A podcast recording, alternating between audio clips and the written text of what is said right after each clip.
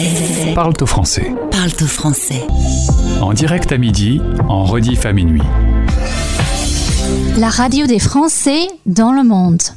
La plupart du temps, quand j'interviewe un jeune talent français, c'est l'occasion euh, pour les auditeurs de découvrir son parcours. La plupart du temps, ils répondent avec plaisir à mes questions. J'espère que comme euh, dans la plupart des, des cas, ça se passera bien. Je souligne le titre du morceau, Arthur. Tu as vu, j'ai fait un petit effort quand même pour le lancement. Je vois ça. Il s'appelle Arthur Ellie. On le retrouve euh, tout de suite pour en savoir un peu plus sur ton parcours, Arthur. Toi, tu es originaire de Strasbourg. Euh, pourquoi t'as- t'es parti de là-bas On est bien à Strasbourg, on est peut-être mieux qu'à Paris, non? Euh, c'est une bonne question. Euh, je pense qu'aujourd'hui, je dirais qu'on est peut-être mieux à Strasbourg qu'à Paris. Mais euh, quand tu as 17 ans et que tu as grandi toute ta vie dans la même ville, quelle que soit la ville, euh, au bout d'un moment, t'en peux plus. Tu as besoin de partir et de prendre l'air. Et, euh, et du coup, euh, dès que j'ai passé mon bac, euh, je suis parti pour, pour voir ailleurs. Alors justement, quand tu as eu ton bac, tu as voulu tenter un peu l'expérience de l'international en allant pendant un mois et demi à, à Manchester. Manchester, capitale de la pop anglaise. C'était c'était ce choix-là exprès? Euh, là, ouais, franchement, euh, j'avais, moi, j'avais écouté quand même beaucoup de pop toute mon adolescence, euh, de rock aussi, quoi. Je venais, moi, je viens de plus de ça au départ. Et, euh, et du coup, quand je suis allé en Angleterre, je, je me, je me voyais pas aller à Londres parce que tout le monde me disait que c'était super cher et tout. Et, euh, et Manchester, ça m'avait vachement tenté pour ça.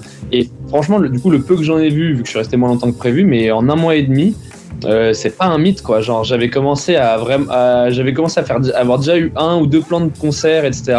Il n'y avait pas un bar sans que t'aies des, des petits gigs avec un gars au fond avec sa guitare qui joue quelques trucs. Enfin, j'ai l'impression qu'il y avait quand même de la musique partout. Donc c'est pas un mythe quoi euh, qu'ils ils ont une culture musicale genre radicalement différente de la nôtre quoi. Et, euh, c'est il y, a il y a de la musique partout quoi. Ah, Ils ont la pop dans la peau, hein Ouais, c'est clair. Alors, tu as dû rentrer euh, en effet pour des raisons familiales. Euh, D'ailleurs, il y a plusieurs fois eu des, petites choses qui ont changé ton parcours. Si mes infos sont bonnes, tu étais plutôt parti pour être sur les matchs de tennis, euh, sur les cours.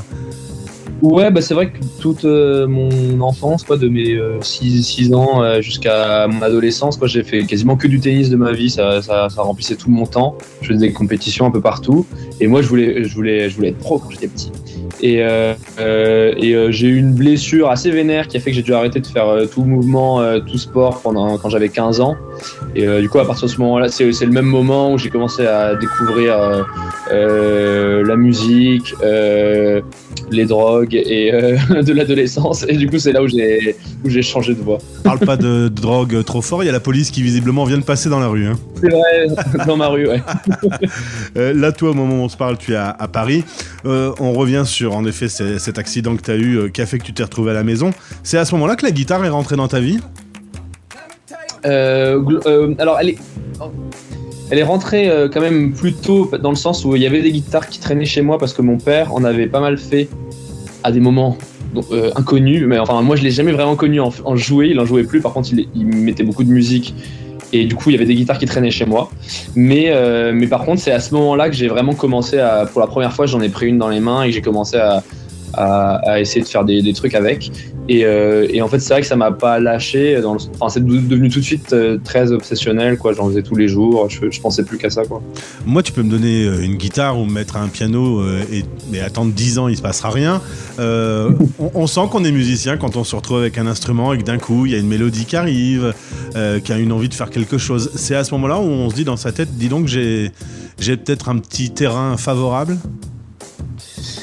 Euh, je sais pas si je prendrais euh, le problème dans ce sens-là. J'ai plutôt l'impression que c'était euh, que c'est quelque chose euh, qui se passe avant de prendre la guitare en fait. Enfin, j'ai l'impression que c'était c'était plutôt bah, à ce moment-là. J'avais quoi? J'avais 16 ans et je pense que c'était un moment où juste tu sens que tu as besoin de, faire quelque chose, de dire des choses. Rien n'est clair, tout est confus, c'est un bordel. Et euh, c'est un moment en prenant une guitare que, que tu trouves juste un moyen de d'exprimer de- d'exprimer ça quoi. Et, euh, et après en faisant, eh ben, euh, tu commences à te poser des questions et puis il y a d'autres choses qui se passent. Mais je pense que c'est d'abord une sorte d'élan de, de juste vouloir raconter des raconter des trucs et et t'exprimer. Et après, euh, selon sur quoi tu tombes, eh ben euh, ça se passera comme ça. Ça, aurait, ça se trouve ça aurait pu être un crayon, ça aurait pu être autre chose quoi.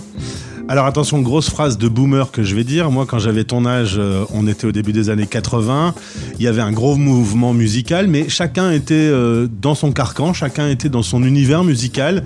Il y avait la pop d'un côté, il y avait la new wave, il y avait la funk. euh, tout était très cloisonné. Toi, on a l'impression que tu arrives dans ce monde de la musique. tout est là, tous les styles sont là. Il n'y a rien qui t'empêche de ne rien faire.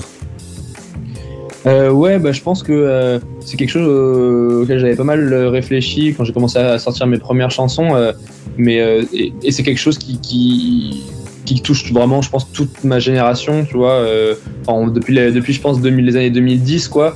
On est on est une génération où euh, effectivement on a on a beaucoup moins eu les prescriptions. euh, des groupes d'amis, enfin ils ont été moins forts, il y a moins le truc d'aller chez un disquaire, enfin du coup vu que tout le monde écoute sur internet la musique, il y a, y a quelque Tu vas de l'un à l'autre. euh, tu vas tu vas d'une chanson à l'autre, d'un style à l'autre, et, euh, et après même dans le, enfin j'ai l'impression que même dans la mode, dans tout un tas de trucs, dire, tout se nourrit de tout et quelque part il y a une sorte de de, de, masse de, de cultures qui sont tout le temps en train de se récupérer, etc. Donc euh, et il y a moins de, y a moins de complexes aussi. Donc euh, donc je pense qu'il y a pas mal de choses positives à tirer de ça, qui est que, que quelque part est, chacun est un peu plus libre et euh, euh, quand tu effectivement, euh, enfin ce que je disais souvent, c'est il y a plus de ce truc de tu fais du punk, tu t'habilles comme un punk. Je veux dire, des, des trucs sont plus poreux, quoi, et je trouve que ça fait du bien. Du coup, si je prends ta playlist Spotify, on passe de Brel à IAM euh, en passant par. Ouais, franchement, ça, ça, va, ça va dans tous les sens. Euh, et et- mais j'ai pas l'impression d'être un, vraiment un cas particulier. Beaucoup de mes amis euh, euh, écoutent leur, leur musique comme ça. quoi. C'est vrai que y a, autant il, peut y avoir du, du rap, euh, du rap un peu vénère. J'écoute des derniers trucs de Niska ou j'en sais rien. À côté, et à côté de ça, euh, euh, va avoir, euh, ouais, il y a de la chanson française. J'ai écouté énormément Gainsbourg ces derniers temps. Il y a toujours Brassens. Enfin, ouais, il je pense que il n'y a pas de problème à passer d'un d'un bout à l'autre ce qui se passe. Justement, quand on écrit des chansons, qu'on les chante, euh, qu'on écoute euh, Gainsbourg, on se dit Oula, la barre est un peu haute. Euh, ouais, ouais, mais carrément, mais la, la, la barre est toujours haute. En fait, je me suis. Enfin, d'ailleurs, c'est souvent un des. Quand tu parlais au début des moteurs là pour, pour créer une chanson ou quoi, moi, souvent, ça fonctionne euh, où, en gros, j'écoute une chanson ou enfin, où je vois une œuvre d'art quelconque, quoi, et genre, juste, ça me fait une sorte de pression énorme en me disant faut que je fasse quelque chose aussi, faut que je fasse quelque chose. Et, euh, du coup, souvent, en fait, il y a une sorte de, de, de, de truc ambivalent où en même temps, je me, ça me paraît indépassable et ça me fait ça me fait sentir tout petit et en même temps c'est quand même ça qui me fait un peu le moteur de me dire vas-y je vais essayer d'écrire quelque chose aussi Euh, une différence avec Gainsbourg, c'est que lui n'avait pas les réseaux sociaux. Toi, euh, tu manipules TikTok, on te voit faire des abdos. Les abdos le matin, c'est pour TikTok ou c'est tous les matins? Non alors ça c'est c'est- alors euh, pour les gens qui ne savent pas ce que je mets sur les réseaux qui imaginent que je me- qui imaginent en train de faire des pompes c'était pour un, projet bien précis c'était pour la, la chanson que tu citais au début la plupart du temps où en fait j'ai euh, fait euh, du coup une sorte de petit clip fait maison euh, que j'ai découpé. Donc il y a pas mal de vidéos que j'ai mis sur les réseaux où en gros j'avais foutu mon portable dans un coin de la pièce comme une caméra de surveillance un peu et je l'ai laissé tourner euh, filmer pendant des pendant genre euh, deux heures trois heures et jusqu'à l'oublier. Et, euh, et du coup après ça faisait j'avais énormément de rush j'ai découpé plein de, plein de petits bouts. Et, euh, et du coup ça a fait un clip qui permettait d'illustrer ce que je raconte dans la chanson c'est-à-dire d'essayer de, de, de faire vivre un clip avec juste ce qui se passe la plupart du temps c'est-à-dire des choses un peu euh, ordinaires et pas très intéressantes a priori genre se faire des pâtes faire un peu de sport le matin euh, faire un peu de musique enfin du coup ça faisait un, un cocktail un peu de ce qui se passe dans une journée normale Mais résultat, ces réseaux sociaux, tu es quand même en relation directe avec euh, les gens qui t'écoutent, qui t'aiment bien ou, magie des réseaux sociaux, qui ne t'aiment pas. Euh, c'est comment le rapport que tu as avec, avec les gens qui viennent vers toi? Il est plutôt cool aujourd'hui? Euh, ouais, franchement, le... ce qui est quand même vraiment bien et beau avec les réseaux, c'est que tu as un rapport vraiment direct aux gens. Il y a des choses qui, qui auraient, qui peuvent ne se faire que comme ça. Par exemple, euh, euh, les deux étés derniers, quand il y avait plus vraiment de tournée pour moi euh, après le Covid, ça a été un peu compliqué. Avant que ça, maintenant que ça reprenne, j'avais pu organiser ce que j'appelais tournée pirate, c'est-à-dire je donnais rendez-vous aux gens sur les réseaux qui me suivent. Je leur donnais rendez-vous dans, dans une ville. et après, je, voyais avec eux où est-ce qu'on peut se retrouver. Et du coup, j'arrivais avec, avec ma guitare et avec mon équipe. Et on organisait un concert dans un parc, par exemple, où j'avais pu donner rendez-vous à une cinquantaine de personnes. Et ça, ça se faisait de manière complètement spontanée. Ça pouvait se faire une semaine à l'avant. donc ce, ce, rapport vraiment direct, il est, moi, il me plaît beaucoup. Et après, il y a évidemment d'autres côtés euh, qui sont euh, aussi fatigants, c'est-à-dire que que tu le veuilles ou non, tu te mets un peu une pression de euh, est-ce que euh, est-ce que les gens ils voient mes vidéos et à quel point tu as de l'audience et tout. Donc donc il y a une sorte d'équilibre à trouver entre en même temps pouvoir l'utiliser de manière libre, euh, pouvoir jouer le jeu du réseau et parce que c'est là que tu vois notre public est. Donc en fait derrière juste des chiffres et des trucs qui paraissent un peu improbables t'as en fait des gens qui après découvrent ta musique et qui, l'écoutent et des gens qui viennent au concert. Donc euh, donc il y, a en même temps faut, faut pouvoir prendre ça au sérieux et en même temps pas se mettre trop la pression euh, des chiffres et tout quoi.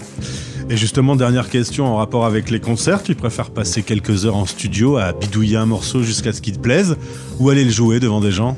Eh ben, euh, je, t'aurais pas répondu pareil euh, il y, euh, y, a, quelques années peut-être, mais maintenant pour moi c'est assez clair que les deux se tiennent ensemble et que j'ai pas envie de scinder l'un de l'autre.